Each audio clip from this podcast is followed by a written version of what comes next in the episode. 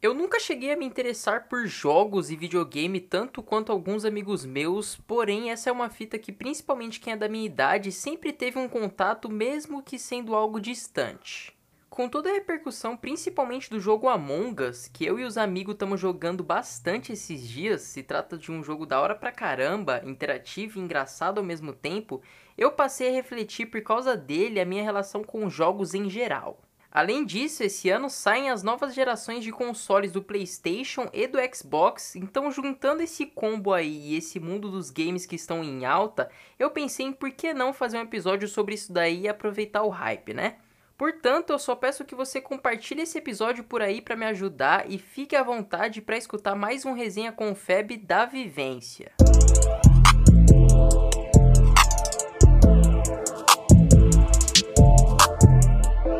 Resenha com o Feb.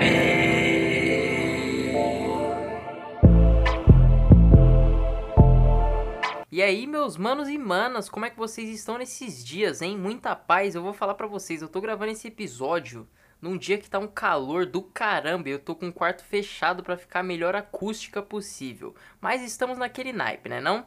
Mas aí, de início eu quero convidar você que por acaso ainda não me segue nas redes sociais a ir lá dar aquela moral no Instagram, arroba fotos do Febem, e no Twitter, arroba tweets do Febem, que tem umas coisas da hora por lá, certo? O PlayStation 2 representou para muita gente a porta de entrada para se curtir videogames.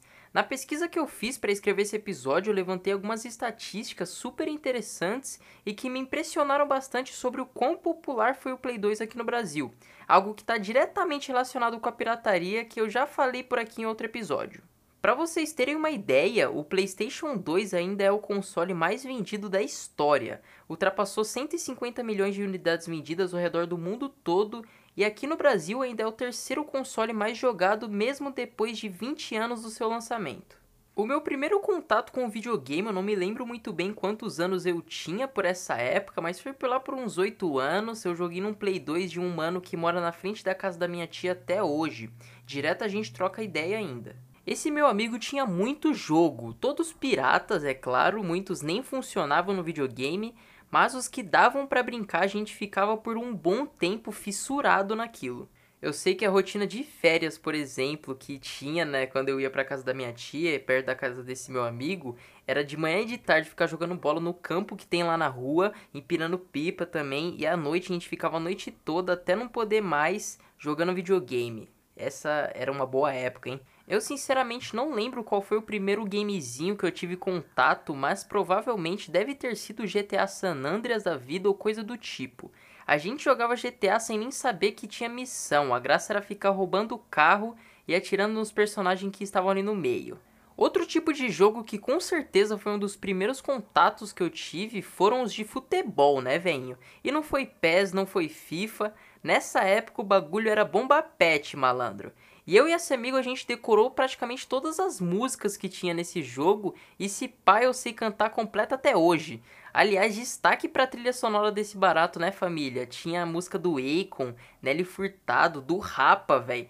Justin Timberlake mais um montão. Mas o que pegava no coração mesmo era a música tema do jogo. Pega a visão e sente a nostalgia. 100% atualizado, é ruim de aturar. Bomba pet virou moda, todo mundo a nossa equipe.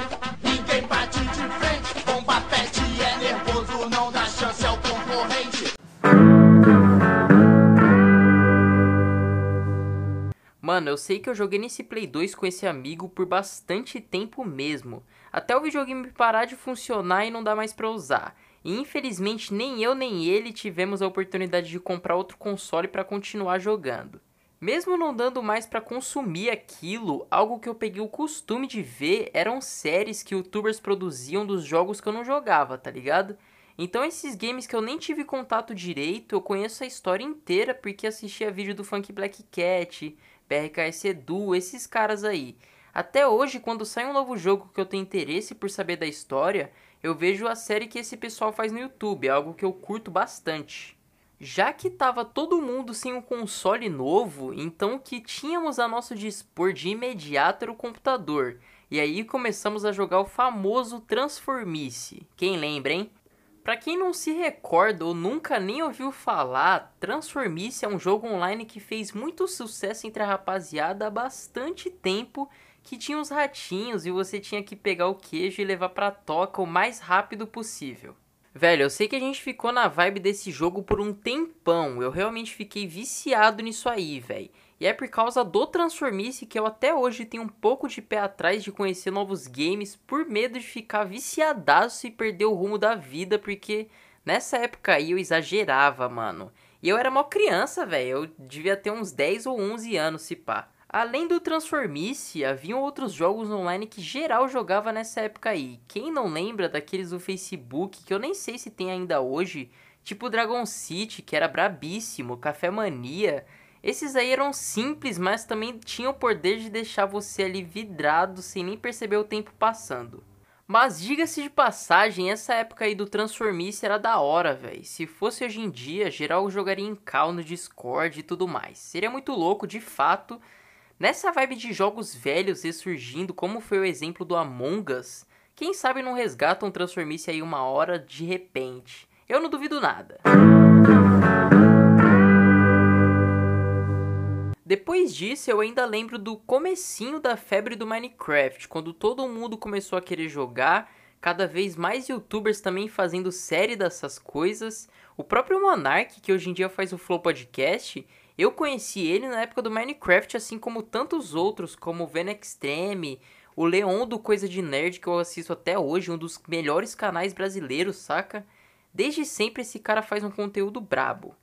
E relembrando aí essa onda de Minecraft, eu tenho até uma história para contar para vocês, que foi do dia que eu tentei baixar Minecraft em um notebook antigão que eu tinha aqui em casa, há um tempão atrás, e deu tela azul, mano. Tentei baixar o bagulho e fiquei apavorado achando que o notebook nem ia mais ligar, e por causa disso eu tenho um puta receio de ficar baixando as coisas no PC, saca? Ter que lidar com vírus é algo chato pra caramba. Mas enfim, o Minecraft é um jogo que permanece bem popular até hoje, não é algo que sumiu do nada, como foi o caso do Transformice, por exemplo. O Felipe Neto faz vídeo disso quase todo dia, então não se trata de uma brincadeirinha qualquer não. Eu vejo uns amigos também jogando uns mods no Minecraft de Pokémon com mapas temáticos, é uma brisa interessante para passar um tempo. Passou-se os anos e é óbvio que os consoles e o PC sempre vão ter a atenção da rapaziada que curte jogar um baratinho, mas já faz uma cotinha que o novo segmento, digamos assim, vem aparecendo e dominando bastante espaço, que é o mercado de jogos mobile para celular, tablet, essas coisas. De todos os que eu falei até o momento, esse é o meio mais acessível para se jogar mas claro que os jogos dessa plataforma não têm o mesmo nível de detalhe e qualidade que os das outras. Mas isso também não significa que eles não podem ser legais e viciantes como os outros. Jogos como Clash of Clans e Clash Royale são bem famosos, eu conheço gente que brisa nisso até hoje, e eu mesmo joguei eles por bastante tempo, mas nada perto do que me ocorreu com Transformice. Para ser bem sincero, hoje mesmo não jogo nada de mobile não. Mas a bola do momento é o famoso Free Fire, o jogo denominado Battle Royale para celular lançado em 2019 que bateu vários recordes de downloads tanto no ano passado quanto nesse. Eu nunca nem joguei isso daí, mas meu irmão joga já faz um bom tempo e pelo jeito ainda vai demorar bastante para parar. Para vocês terem uma ideia, o Free Fire foi o jogo mais baixado do mundo em 2019 e foi o jogo que mais arrecadou grana aqui no Brasil. Isso porque é um jogo grátis, os caras vendem aquelas skins e conseguem levantar uma grana do cacete, é impressionante isso. Agora mesmo em 2020, o Free Fire está registrando 80 milhões de jogadores diários ativos e isso é coisa pra caramba, velho. Imagina os servidores de um jogo desse, Deus o livre. O sucesso desses jogos de celular se deve principalmente por seu fácil acesso para a criançada mais periférica, que não tem um videogame ou coisa do tipo. O negócio é ver o que tem ali mais fácil. E não é só porque se trata de um jogo simples que não existe competitividade. Afinal, a própria Garena, que é a desenvolvedora do Free Fire, organiza diversos campeonatos ao redor do mundo e aqui no Brasil também, e os prêmios não têm limites. Vira e mexe aparece um ou outro torneio valendo uma nota. É por isso que o atual sonho dos moleque é ser pro player de Free Fire ou qualquer outro jogo e não ser mais jogador de futebol. Isso é o maior barato, são os tempos mudando, fi. Junto com o crescente mercado de jogos no mundo todo, esse ano lança uma nova geração de consoles, o PlayStation 5 por parte da Sony e o Xbox Series X e S por parte da Microsoft. Com preços absurdos como era de se esperar, mas de qualquer jeito vai vender pra caramba, isso daí é certeza. Novamente falando, eu sou bem leigo nessas coisas, mas eu acredito que com o sucesso de jogos como Among Us e o próprio Free Fire, mostra como um jogo é muito mais do que brisa de gráfico e detalhe. Se dá para jogar com a rapaziada e se divertir, isso que importa.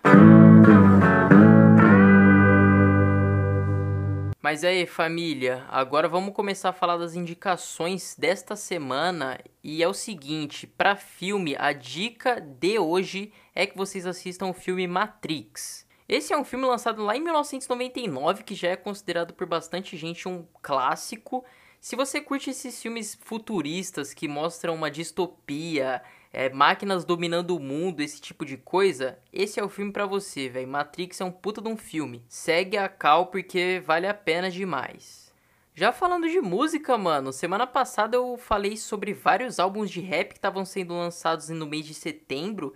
E um dia antes de soltar o episódio saiu o álbum do Lil Indy Piauí. E esse foi um negócio que eu me surpreendi demais, velho. O Whindersson fez realmente um trampo genial nesse álbum. Cada faixa é muito original, mostra muito do Brasil, do Whindersson e do Nordeste em si. Não é à toa que o nome é Piauí. Mas sério, rapaziada, dá uma moral nesse álbum porque realmente vale muito a pena. É cada trap muito bom, tem uns feats do Hungria. Algumas músicas eu vi que teve ajuda na composição do até do Matue, do Orochi. É muito bom de verdade. Ouça. E é dessa maneira, minha família, que eu vou finalizando por aqui mais um episódio do Resenha com o Feb, desta vez o número 19. Tô muito orgulhoso do que a gente está conseguindo construir com esse podcast, certo? Muito obrigado mesmo a você que está ouvindo até esse ponto. Já passei o papo, me segue lá nas redes sociais, no Instagram, no Twitter, porque tem umas coisas legais por lá. Compartilha, ajuda a fortalecer o trampo. E é isso. Valeu mesmo de verdade. Para você eu desejo paz e liberdade para sua cabeça e que a vivência seja braba sempre.